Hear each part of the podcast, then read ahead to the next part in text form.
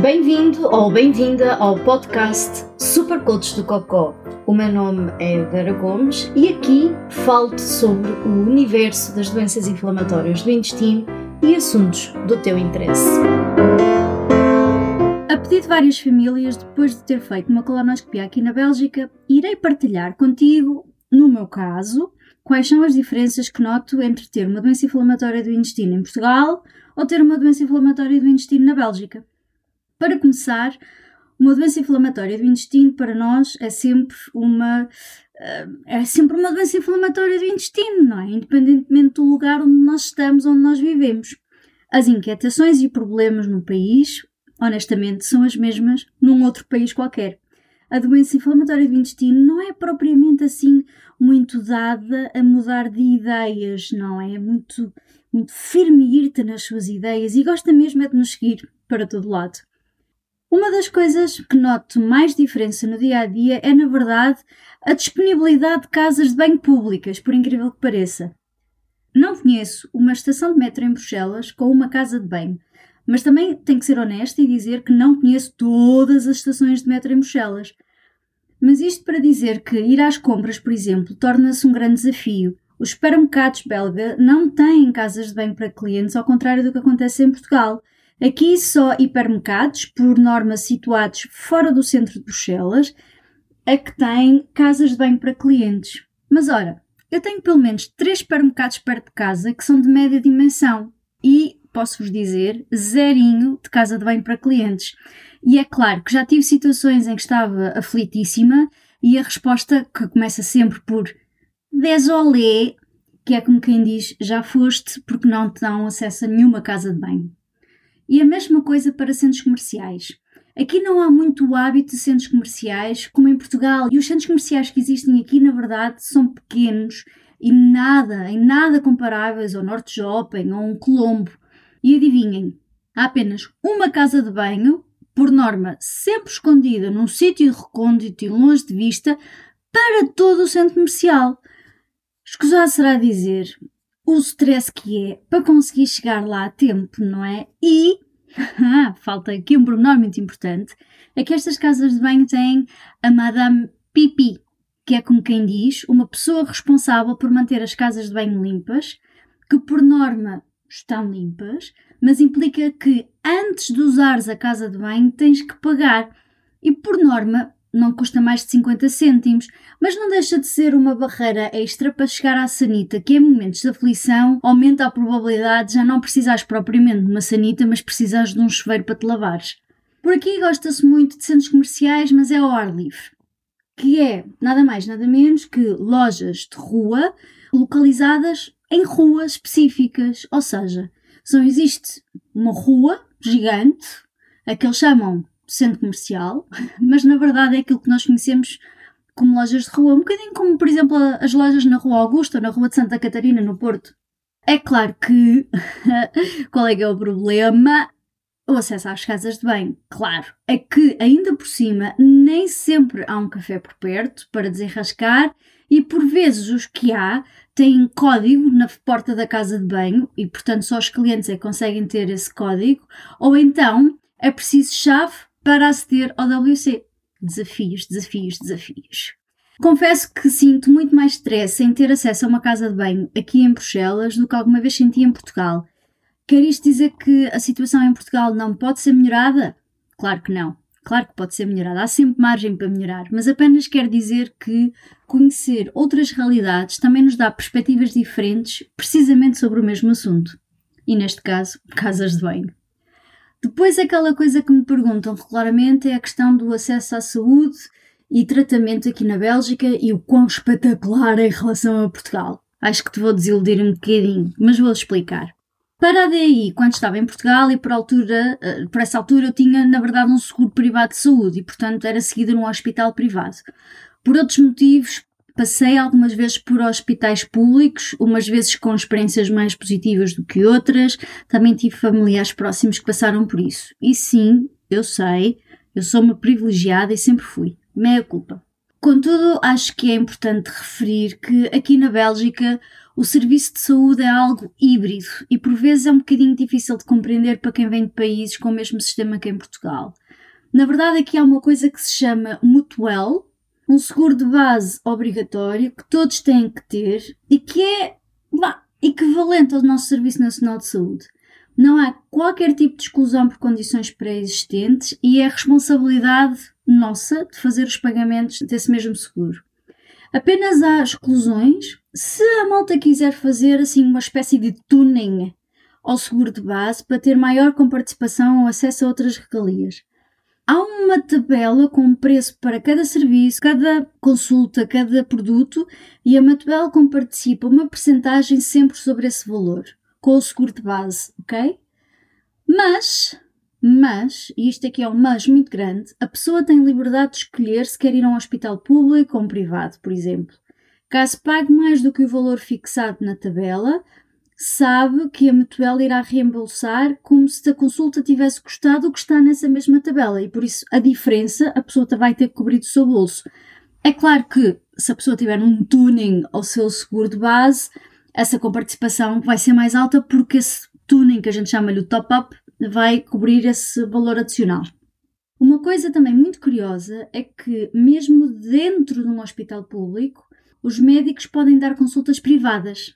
E aí, o valor a cobrar ao doente será maior do que o valor daquela tabela que eu vos falei, porque a consulta é como se fosse num consultório fora do hospital. É claro que para isto acontecer, e por norma implica acontecer fora dos horários de trabalho do médico no hospital público. Por exemplo, se o médico trabalha segundas, quartas e sextas num hospital público, às terças e quintas, por exemplo, ele pode usar o espaço como consultório privado depois de obter autorização para isso, claro.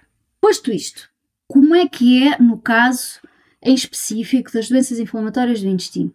Bom, tal como em Portugal, há hospitais que têm especialistas em doenças inflamatórias do intestino e outros que não têm. A grande diferença, a meu ver, é que alguns hospitais belgas têm formalmente clínicas de doenças inflamatórias do intestino dentro do próprio hospital, com equipas multidisciplinares. Tanto quanto sei e pelo que conheço, são em hospitais universitários e que têm também projetos de investigação em doenças inflamatórias do intestino a decorrer. Tudo o resto, em termos de medicação que existe cá, é, em meu rigor, a mesma que existe em Portugal.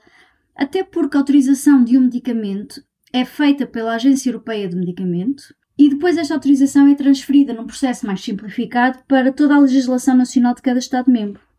Uma outra coisa que achei curioso e que é diferente é que Aqui na Bélgica, caso seja feita a colonoscopia total, não interessa se num hospital público, privado ou a fazer o pino, só é realizada com o doente a dormir, ou seja, é dado o Propofol, um tipo de sedação que coloca o doente em sono profundo, sem consciência e a melhor cesta de sempre. E a primeira vez que eu fiz cá esta, esta colonoscopia, quando realcei que quero mesmo fazer a colonoscopia a dormir, deem-me qualquer coisa, eu quero estar inconsciente, a enfermeira que estava a ajudar-me com a marcação ficou escandalizada, ficou mesmo super chocada com a remota, hipotética hipótese de uma colonoscopia total sem anestesia. E lembro-me dela dizer: Nós não estamos aqui na Idade Média. Além disso, já que o doente está a dormir, então é feito tudo. Ou seja, é feita a colonoscopia e é feito endoscopia, tudo uma assentada. Tubo garganta abaixo e tubo rabo acima. Mesmo que mesmo que, e nota nisto, mesmo que o doente não tenha queixas da parte superior do sistema digestivo, não é? O tubo passa na mesma pela garganta abaixo. Também na experiência que tive cá, por causa do internamento que tive, surpreendeu-me que num hospital público e sem eu ter pedido quarto privado, que é possível, é possível pedir um quarto privado num, num hospital público e obviamente também se paga mais por isso. Aquilo que me surpreendeu foi que num hospital público, portanto, estava num quarto comum. Digamos que é verdade o equivalente ao que nós chamamos aí de enfermaria. A verdade é que é um quarto com duas camas, um pequeno frigorífico, uma casa de banho, um armário, uma televisão e os escutadores para ouvir, que é espetacular. O que é extremamente simpático, não é? Quando comparando com as enfermarias nos hospitais em Portugal, de 4, 6, 10 camas até e uma casa de banho para aquela gente toda. Portanto, acho que neste aspecto, e mais uma vez, com base na minha experiência que tive no meu internamento aqui num hospital universitário em Bruxelas, sem sombra de dúvida que temos mais privacidade, mais tranquilidade e, a meu ver, também melhores condições. Outro ponto importante, a meu ver, na gestão do dia a dia de uma doença inflamatória do intestino, e sei que estão também a tentar que aconteça em Portugal, é eu encomendar e levantar toda a medicação na farmácia de rua. Ou seja, no caso dos biológicos, que em Portugal são fornecidos através da farmácia do hospital e em alguns hospitais e em alguns casos apenas, permitem que a medicação seja levantada na farmácia do hospital ao pé de casa. Aqui, na Bélgica, eu vou com a receita à farmácia, encomendo a medicação e ou no próprio dia ou no dia a seguir posso ir levantar. Não é por nada, mas isto dá mesmo um jeito do caraças, porque além disso não tenho que cobrir os custos de deslocação nem as ausências ao trabalho para me deslocar ao hospital para levantar a medicação. E portanto, espero mesmo que em Portugal esta solução seja implementada rapidamente e em todos os hospitais e para todos os doentes. E por último, e para finalizar, Aqui é uma questão muito importante que às vezes me perguntam que é de vir à Bélgica pedir segundas opiniões e fazer tratamentos. Claro que é possível e existem algumas regras também, ou seja, aquilo que convém terem atenção é que, por um lado, existem de facto protocolos a nível bilateral entre países e a nível europeu para que certas condições de saúde e em casos muito específicos se possa ter acesso a outros serviços de saúde noutros países para fazer tratamentos, por exemplo, ou porque existe um conhecimento no outro país que não existe em Portugal no tratamento de uma determinada doença. Não é o caso das doenças inflamatórias do intestino, tanto quanto eu sei. E isto levanta a questão que, se vieres aqui à Bélgica, diz uma segunda opinião, vais ter que fazer exames, vais ter que fazer tratamentos, mas vais ter que pagar tudo do teu bolso. Além do mais, estás a fazer tratamentos implica um acompanhamento muito próximo, e para fazeres esse acompanhamento muito próximo, tens de estar cá a morar. Portanto, isso significa que tens que sair de Portugal e ficar cá durante um tempo. Portanto, eu acho que convém frisar e ter isto em mente que eu sei que às vezes temos esta vontade e esta gana de eu vou à Bélgica, eu vou à França, eu vou à Alemanha, eu vou a qualquer sítio para me tratar. Mas a verdade é que os tratamentos que existem nesses países são os mesmos que existem em Portugal. Em Portugal tem muitos bons profissionais na área das doenças inflamatórias do intestino, tal como outro país qualquer. Mas saíres do teu país de origem e ires para um outro para pedir uma segunda opinião e fazer talvez alguns tratamentos lá, tem alguns custos acrescidos que não são de descurar e todo o impacto que isso tem, porque depois, repara, vens para a Bélgica, vais começar a fazer aqui as consultas, vais começar aqui a fazer os tratamentos, vais ter que esperar alguns meses até estares minimamente estável para depois regressar outra vez a Portugal. Quem é que te vai apoiar aqui? Onde é que está a tua rede de apoio cá? Percebes? Isto são tudo questões que também convém terem atenção. Em alguns casos muito particulares, mas relacionados com ensaios clínicos, aí sim é possível que possas participar em ensaios clínicos que estão a decorrer noutros países e até pode acontecer nesses casos que todas as despesas são cobertas ou pelo promotor do ensaio clínico ou mesmo no âmbito do Sistema Nacional de Saúde. Mas aí o teu gastro será sempre um excelente ponto de contacto e um excelente ponto para começares a perguntar se de facto vale a pena e, sobretudo, se tu és elegível para participar nesse ensaio clínico. Acima de tudo, pensa que existe de facto margem para melhorar e muito o Serviço Nacional de Saúde em Portugal, mas comparado com os sistemas de saúde que existem noutros países, não é assim tão mau por hoje. Se gostaste do que ouviste ou achaste interessante, se esboçaste um sorriso ou soltaste uma gargalhada, então está na hora de seguir os desígnios do Buda e liga-te a nós no Instagram e que Buda do Cocó esteja contigo.